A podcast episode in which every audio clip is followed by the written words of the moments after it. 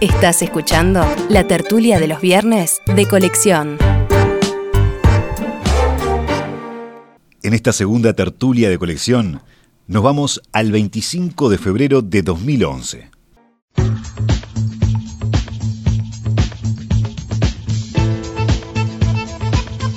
Saludos para Carmen Tornaría, buen día. Buen día, Emiliano, ¿cómo estás? Yo muy bien. Carlos Maggi, ¿cómo anda? Muy bien. El tiempo me gusta mucho, ¿no? ¿Sí? Feo, feo. Está feo y te encanta. Alberto, Volonté, ¿bien? Bien, bien, buen día, Emiliano. Y Mauricio, bueno, ya, ya se expresó, ya largó. Buen día, punto. Eh, sí, es inquietante. Además, yo no sé si pusiste vidrios negros para que no lo vean de afuera, pero se está oscureciendo para algo más de una garúa. ¿eh? Este fin de semana se cumplen 200 años del grito de Asensio, un acontecimiento de, de la historia nacional que marca el inicio de la emancipación de la banda oriental contra la corona española. Con Pedro Viera y Venancio Benavides al frente, en apenas 24 horas un puñado de orientales inició las acciones revolucionarias en las orillas del arroyo Asensio, en Soriano, y tomó las poblaciones de Mercedes y Villa Soriano para seguir luego haciendo lo propio con otras localidades cercanas. Hay actos conmemorativos que van a tener lugar el domingo y el lunes, poniendo en marcha los festejos por el Bicentenario. Hoy les proponemos justamente hablar de estas fechas que disparan esta memoria. Carlos. Mal principio para el grito de Asensio. ¿Por qué? Porque me parece a mí una fecha muy deslucida y lo voy a explicar. Este, la, el grito de Asensio fue acompañado de toda clase de robos y saqueos para los vecinos de las ciudades, de los pueblos que tomaban los libertadores, ¿no? Este Perico Viera fue preso poco tiempo después y me gustaría, este, traje un libraco acá, traje una, un tomo del archivo Artigas que yo venero tanto y este y me gustaría leer acá, por ejemplo, lo que dice Artigas, que es una sobre la para el, la conmemoración de esta fecha puede ser bueno. Artigas dice, el, desorden de, estos el desorden de estos pueblos se aumentó en la acción de Soriano, que comandó el señor Soler, en cuyo pueblo ha sido tan desmedido el saqueo que nuestras tropas tuvieron que auxiliar a varias familias que han quedado enteramente desnudas por lo que he dispuesto mandar una partida a que se imponga del lugar en que pueden estar parte de los efectos saqueados para devolverlos a sus dueños. Belgrano, que es el jefe de Artigas en ese momento, cuando informa a Buenos Aires, dice, eh, José Artigas me ha pasado los oficios y proclama que acompaña una proclama de Artigas que es muy famosa, tiene la misma fecha de este comentario que acabo de leer sobre saqueos y robos. Este, y Belgrano dice a Buenos Aires, los hechos de nuestras gentes en Soriano me fueron comunicados por, el, por José Artigas, que se han ejecutado en otros puntos de aquella banda también, y aquí en campaña, a título de patriotismo, son bien escandalosos. Yo creo que eligieron mal la fecha por ignorancia o no sé por qué razón, pero es una de las que el grito Asensio y todos sus alrededores es una cosa muy triste. De la misma manera en que ha sido rechazada la idea de que la revolución empezó el 10 de mayo con la Junta de Mayo, que era lo que pensaba Artigas, uh -huh. este, el gobierno este, decidió que el, es más importante el grito Asensio que la Junta de Mayo. Yo creo que se equivoca. Este, y no sé quién los asesora pero eligieron al revés. Eso no, de eso no tengo ninguna duda. Eh, esta gente que procedió de la forma que Artigas critica en esos escritos que tú estabas leyendo, en realidad estaba respondiendo a Artigas, ¿o no? No, en absoluto. No. Artigas llega después y cuando llega, llega para arreglar la situación, Ajá. para consolar a la gente, para darle medios a los que habían sido robados, porque el asunto empieza en Mercedes, pues después es en el Colla, después es San José, después es Colonia, Perico Viera va preso, creo que Benadipes también, que era un malandra, este, creo que no le fue muy bien tampoco. Carmen, ¿podemos ubicar el contexto del grito de Asensio? Yo, antes de ubicar el contexto, yo quiero decir que está medio radical en Maggi. Yo estoy ¿Ah? leyendo un, documento. Ya sé, no he ya sé, exagerado pero el, nada. el- el documento además El puntapié inicial fue provocativo, no podrás recibe, negarlo. recibe los comentarios tuyos. Entonces, yo quiero decir que a mí me parece que el año 1811 es un año para recordar, más allá de distintos episodios que ocurren en el año 1811. Me parece que 1811 está muy vinculado a la manera en que el proceso se dio entre los orientales, entre los de este lado, y yo lo diferencié cuando discutimos de 1810 de, de Buenos Aires. También quiero decir que el contexto era un contexto agitado en Europa, lo hemos dicho otras veces, y era un contexto por reflejo agitado en América. En Europa se había, se había dado todo el proceso de formación de juntas con la teoría que comparto. ¿eh? Si viviera en aquel entonces sería una revolucionaria juntista, desaparecido el rey, en quien el pueblo eh, deposita la soberanía, la soberanía vuelve al pueblo. Y esto empieza a generar, generar efectos en las colonias. Y, y, y 1811 es el ejemplo que culmina con el éxodo de que esa respuesta o ese reflejo no fue igual en todo el mundo colonial. ¿Cómo estaban planteadas las cosas en el Río de la Plata a principios de En el, río, 1811? en el Río de la Plata, incluso dentro de nuestro propio futuro territorio, había dos respuestas claramente distintas. Montevideo respondiendo a, a- los intereses españolistas y la campaña, que es lo que me parece más maravilloso de este grito de Asensio, más allá de los desbordes, como tiene, me parece a mí, cualquier proceso revolucionario, hasta que encuentra un líder conductor y establecen un plan, hay desbordes. Y me parece que es lo que hace Artigas. ¿La campaña estaba en qué posición entonces? La campaña va a ser la verdadera fuerza revolucionaria de la revolución oriental y es la que le va, le va a dar el, el carácter profundamente democrático a la revolución oriental, distinto de las revoluciones que hay en el Río de la Plata y un poquitito más allá, O con sea, Artigas a la cabeza. Con Artigas a la cabeza, la campaña alineada con Buenos Aires. la campaña alineada por momentos con Buenos Aires y por momentos, por momentos no con Buenos Aires, porque bien que el jefe ¿eh?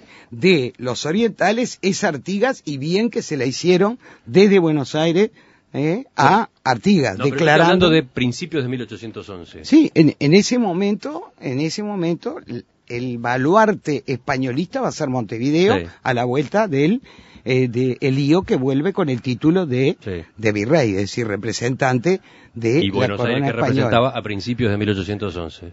Representaba el comienzo de la revolución independentista. Ya, Mauricio. eh, me parece que, el, eh, que está muy interesante el asunto porque este, podría citar el Eclesiastés, versículo 42, cuando dice, es lo que hay valor.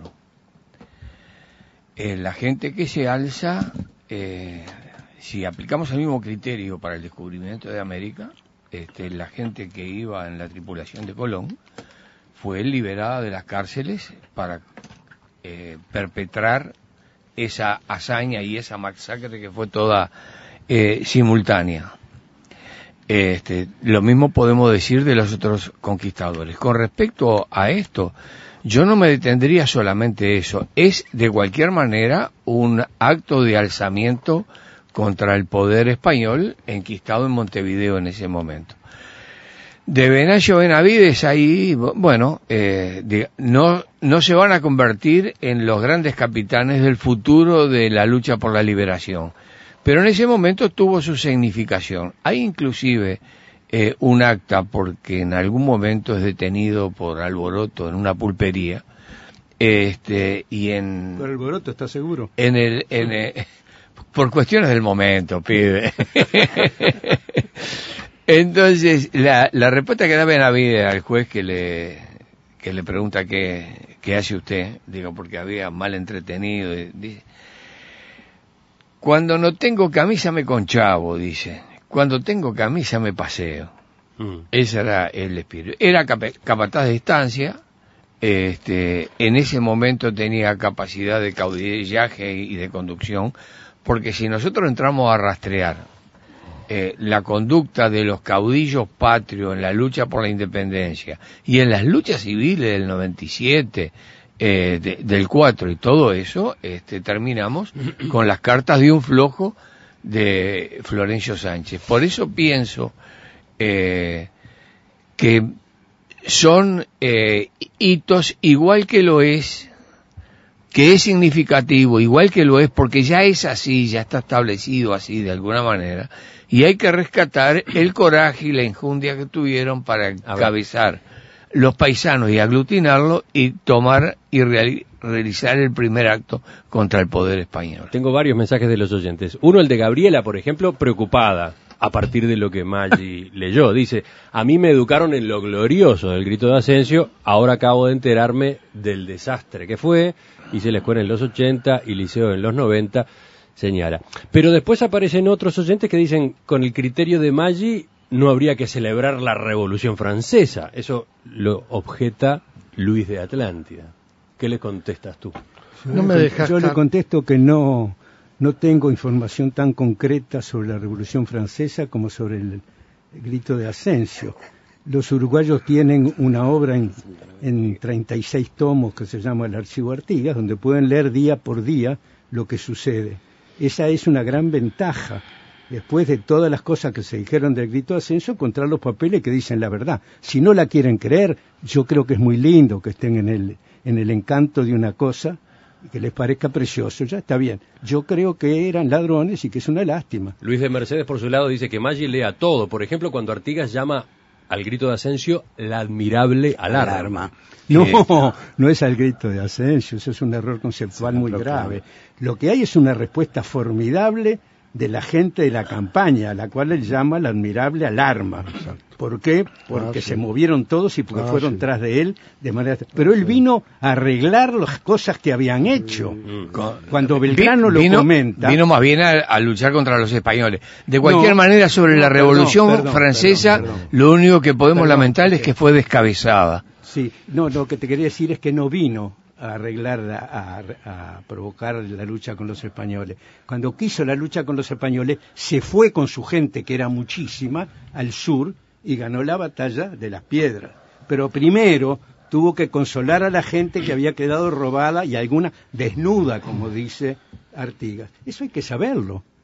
Carmen no te mira, gusta, lo siento mucho, pero es la verdad. Carmen te mira con picardía, entre sonrisas y picardía. Porque Maggi es pícaro. Entonces, el hecho de que haya habido robos y haya habido saqueo, para mi gusto, no le quita, no le quita el valor que tuvo ¿eh? ese grupo de gente en empezar a alzar a la gente, a otra gente en la campaña. Ahora sí, Alberto, dale.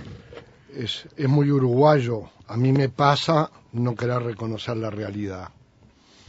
Si Artigas dijo una cosa, y es indubitable lo que dijo Malle, porque lo leyó, lo dijo. Si en otros tiempos nos enseñaron cosas heroicas que no lo eran, pues caramba, estamos a tiempo de reaccionar.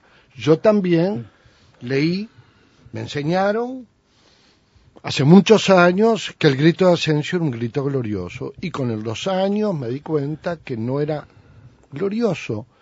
Pero hay algo más importante, independientemente a mi juicio, de la gloria o de los actores, sino que es el significado en sí. Cuando tú preguntaste cuál era el contexto, en la época yo quiero recordar que había una ley, porque lo leo, porque nadie nace sabiendo, sino que es de los libros. Acá está Alberto con libro en mano. Claro, que a partir de 1782 ahora doy la fuente, ante cualquier escepticismo, las jurisdicciones estaban organizadas así. Montevideo, que respondía directamente a la corona. Las afueras de Montevideo, que también tenían una influencia montevideana y después hasta el río Negro, eso pertenecía directamente a la influencia bonaerense, a la Junta, y del río Negro al norte a la Junta de Paraguay. Quiere decir que la banda oriental, en cuanto a jurisdicciones políticas, en esos meses, en el contexto, no respondía unitariamente. Estoy refiriéndome a un aspecto organizacional, administrativo, jurídico y político. Ahora, vayamos a Artigas. Artigas inicialmente es enviado, por el contrario, por Montevideo a buscar las formas de hacer respetar los acuerdos que se habían iniciado en el Cabildo, que había dudado mucho si estaba de acuerdo con la Junta y decía, podemos estar de acuerdo con la Junta, pero si la Junta a su vez se compromete a respetar al rey de España. Porque tampoco creer que la revolución del 25 de mayo de 1810 fue maten al rey, terminemos con España. No fue así. Ahora, si queremos creer que la revolución de mayo, ese día, el 25 de mayo de 1810, rompió con España y quiso la independencia, nos vamos a equivocar. Hay una revolución en cuanto a que Napoleón, que había invadido España y que había una cefalía de poder, lo que buscó, y me parece muy bien, fue dar un contenido a esa cefalía, llenar el vacío. Y allí, Buenos Aires, que era la capital, genera dudas en cuanto a la propia confianza en los destinos de la revolución. Y para mí la clarividencia de Artigas. Artigas empieza a gigantar cuando él ve la posibilidad de que en esa acción del 25 de mayo de 1810 él que respetaba a la Junta, él que le juraba eh, eh, lealtad a la Junta, él que era el tercero de Belgrano, segundo Rondó, tercero él. Sin embargo, hay documentos que también demuestran cómo Artigas empezó a ver, con una mirada más lejana, de que en esa llamada revolución iniciada el 25 de mayo de 1810 podía terminar la vigencia del dominio español en esta tierra. Entonces, claro, uno tiene que hablar unos minutos, puede simplificar las cosas. Las simplificaciones y sobre todo los acontecimientos históricos son fenomenales, pero hay que ir a los documentos. El grito de Asensio si se eligió, bueno, yo creo con Carlos, debo decir francamente que se eligió mal. Si yo no quería, que hay mucho de prejuicio, haber celebrado mi bicentenario oriental y uruguayo, el año pasado, en el 2010, como lo sostuve, y creo que otros también, si yo no quería, hubiera tomado el éxodo, pura y exclusivamente el éxodo, y comenzaban los acontecimientos ahí. Sí, este, en realidad la grandeza de la Junta de Mayo es que es el primer lugar, en la primera fecha, donde se dice si España quedó sin rey, si no hay autoridad, ah, entonces nosotros los americanos nos mandamos por nosotros mismos, mm. sin hablar de salir de España ni de nada. Mm. Pero si hubiera sido catalán, hubiera dicho, en Cataluña nosotros hacemos nuestra junta porque mientras no hay el rey, nosotros nos gobernamos solitos porque somos mayores de edad. Eso no lo había dicho nadie en América. Es el primer concepto de que América podía tener personería de algo. Hasta ese momento América no existía, era una colonia explotada por una factoría de España, maltratada además. España fue un imperio muy mal organizado, con grandísimas responsabilidades para España que era muy insuficiente. España no trajo nunca capital, siempre estos fueron lugares pobres porque nunca tuvieron plata, cuando en el centro del imperio, como sucedía con Inglaterra y el norte de, de América, era el que tenía que alimentar de dinero este lugar. Por eso hay tanta resistencia en la campaña, porque vivían muy mm, mal y porque se sentían explotados, porque el, mercantilismo español era el peor sistema que podía haber para la gente trabajadora y productora de esta zona. Entonces todos se levantaron en contra de España. Cuando llega Artigas, lo siguen miles. Y él que nunca había dado una batalla en su vida, da una batalla magnífica en, en, las piedras. Es una cosa extraordinaria, porque no solo se despertaron los paisanos, sino que él los supo conducir y supo organizar la, lucha. Eh, eh, yo estoy completamente de acuerdo con lo que está diciendo Maya ahora, quiero aclararlo, pero vuelvo a rescatar que las mismas condiciones que él también describió para, para el mundo colonial español, actuaron entre ciudades y élites intelectuales y eh, campaña, y sin embargo, la única revolución o el único proceso revolucionario que se da en el 11, en donde la fuerza viene de la, eh, los habitantes de la campaña, de los desposeídos, de los más desgraciados, desde muchos puntos de vista, es en el territorio oriental. Siguen existiendo respuestas revolucionarias en el resto de América con el mismo contexto, pero desde las ciudades y desde las élites intelectuales, por decirlo de alguna manera. Estoy ¿Ah? completamente Me- de acuerdo yo contigo. sé que Simplemente en digo eso. que pisaron mal con el grito de Asensio, nada más. Pero empezaron mal porque empieza el 11 Eh, con eso, digo, yo, yo- no creo que se esté reivindicando ni haciendo un panegírico de- del grito de Asensio. El 11 Vale. empieza con la proclama de Artigas. La proclama de Mercedes está buena, Maggi. Y el Este, mismo día te, te leí lo que pensaba Artigas. Yo, eh, Dice Marrón del estadio desde la audiencia, la verdad al desnudo, no hay glorias inmaculadas, ni en la banda oriental artiguista, ni en la tétrica y jacobina revolución francesa. ¿Cuál es el punto apropiado para dar por suficientemente discutido un tema? Es la, pre- la pregunta más difícil de todas las tertulias. Eh, resulta que ahora, después que hicimos la pausa para escuchar las noticias y mientras resolvíamos algún problema técnico, acá en la mesa, en el estudio, por supuesto, el debate continuaba. Y sobre el grito de Asensio, Mauricio, Primero, por lo quiero- menos quiere agregar algo. Primero quiero rescatarlo y quiero rescatar esa gente también, porque eh, Artigas es un, un educador, un formador, las instrucciones del año 13, el reglamento provisional de la campaña.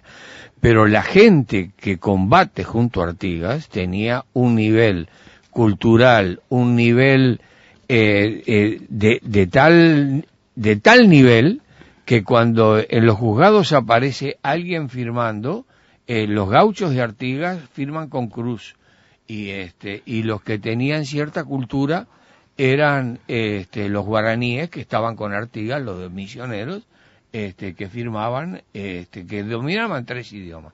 Firmaban con- en español, conocían el portugués y conocían además el guaraní. ¿Por qué Pero estás mencionando ese detalle? me- menciono ese, ese detalle porque forma una nación a partir de guerreros que no tenían eh, otra cultura que la cultura del campo. Se rebelan por los derechos. Fíjate que en el reglamento provisional de la campaña, Artigas establece específicamente que si en dos meses, con las 500 cabezas de ganado que le da, no levantan rancho, pierden el derecho a la tierra. porque ¿Qué temía Artigas? Que eh, carnearan las 500 cabezas y las eh, este, vendieran ve- vendieran al, al- al mercado de cuero, digamos. Y todo ese problema se repite. Mira, hay un personaje que es eh, un capitán de Otorgués, que es Encarnación Benítez. Es el que entra a Montevideo, este, y es la primera bandera que se levanta de Artigas en Montevideo, la de Otorgués. Encarnación Benítez, hay crónicas que dicen que se emborrachaba y que este, humillaba a los españoles que se encontraba. Pero ese mismo Encarnación Benítez es uno de los hombres que peleó por la independencia. Es decir, que no son este, eh, una legión de, santos evangelistas. Este, eh, digamos, tenían sus defectos y virtudes y en las luchas eh, fratricidas que tuvimos después tienen la misma característica. Y ese mismo Encarnación Benítez es el que hace redactar una carta, porque él no sabía escribir, diciéndole a Artigas que no se está distribuyendo la tierra con la velocidad que los que sin tierra están este, eh, aguardan. Mirá el alegato pienso- de Mauricio. No, yo pienso la Carlos. siguiente cosa. Lo que dice me- Mauricio es absolutamente verdad. Es decir, hay que leer a Barrán para ver lo que es la cultura bárbara de la banda oriental. Es decir, no eran los tiempos de ahora. Uno nombra las cosas y cree que son como ahora. Era un lugar bravío, era un lugar rústico, era un lugar salvaje. Todo eso está cierto. La verdad es que dentro de las tropas de Artigas había de todo, y la verdad es que Artigas castiga y de qué manera a su gente cuando hace lo que no debe.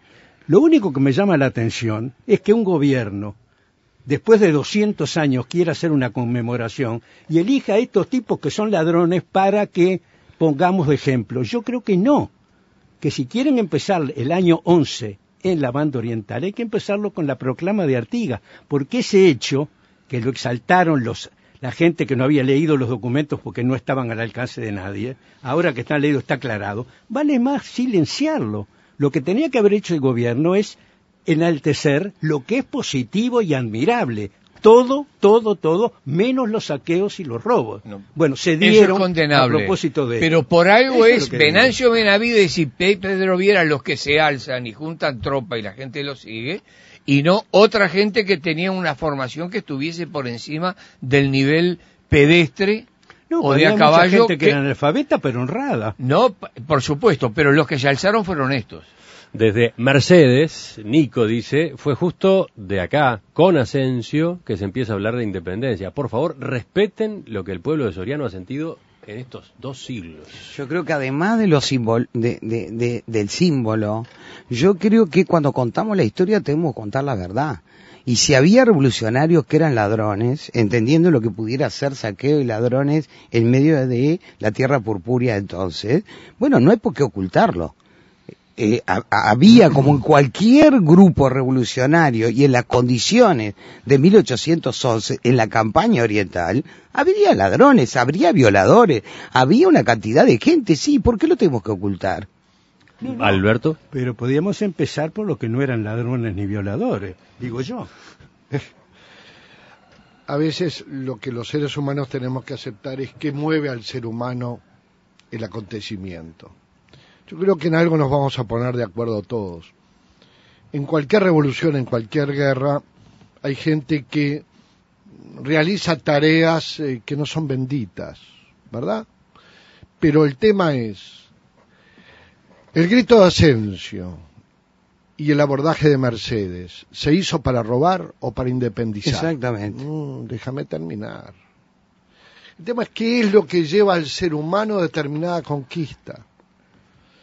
Aquel que se emborrachó, que violó, que mató, todo condenable e imperdonable, tal vez no fue el motivo que lo llevó a ensillar el caballo en la madrugada, sino que era por el contrario seguir al caudillo, porque hay que ver qué era eso, seguir al caudillo, en busca de un anhelo que no tenía nada que ver que los desmanes que después realizaba, producto y consecuencia de toda conquista, donde en toda guerra, después que se entraba un pueblo, se conquistaba algo, pasaban cosas parecidas.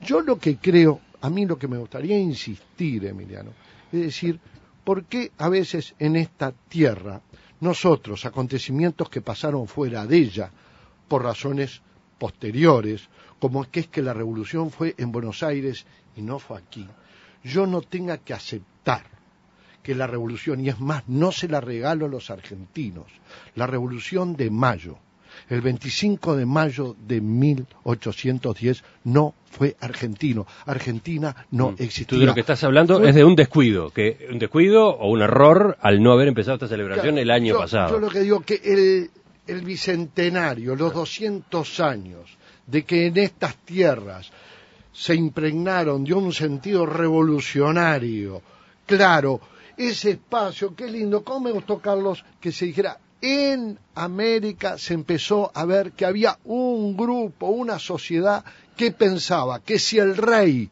o el gobierno era dominado en ese momento por las eh, invasiones napoleónicas, había una sociedad que estaba diciendo estamos dispuestos a ocupar ese sitio. ¿Y si Ese es el tema. Una sociedad no era ni argentina ni Y uruguaya. si el rey volvía, Ahí está el tema que tú, profesora de historia, sabes que lo que no se puede hacer es adivinar el futuro No, no, ni se- modificar el pasado. Poloteco, profesor de historia, te digo que esto se discutía. Si vuelve el Sí. rey, volvemos a España, por favor. se discutía, pero lo que no podemos saber es cómo terminaba.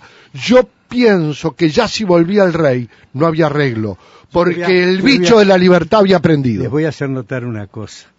América se descubrió en 1492. En 1811 habían pasado 400 años. Jamás hubo un levantamiento contra el rey. Lo difícil fue hacer con esa gente una república. Nosotros aprobamos la, la constitución de 1830 y tuvimos levantamientos armados, uno, más de uno por año, hasta el año 1904, donde ahí hubo republicanos que aguantaron la república, porque el problema en el fondo siempre es un problema cultural. No se puede hacer una república sin republicanos, eran todos absolutamente monárquicos y durante 400 años vivieron tan panchos y tranquilos. Bueno, uno mantiene el poema de Osiris Rodríguez Castillo en esta fecha con Venancio Benavides y Perico el bailarín. Saldremos a Chusa y Bola, a Gata suena el clarín.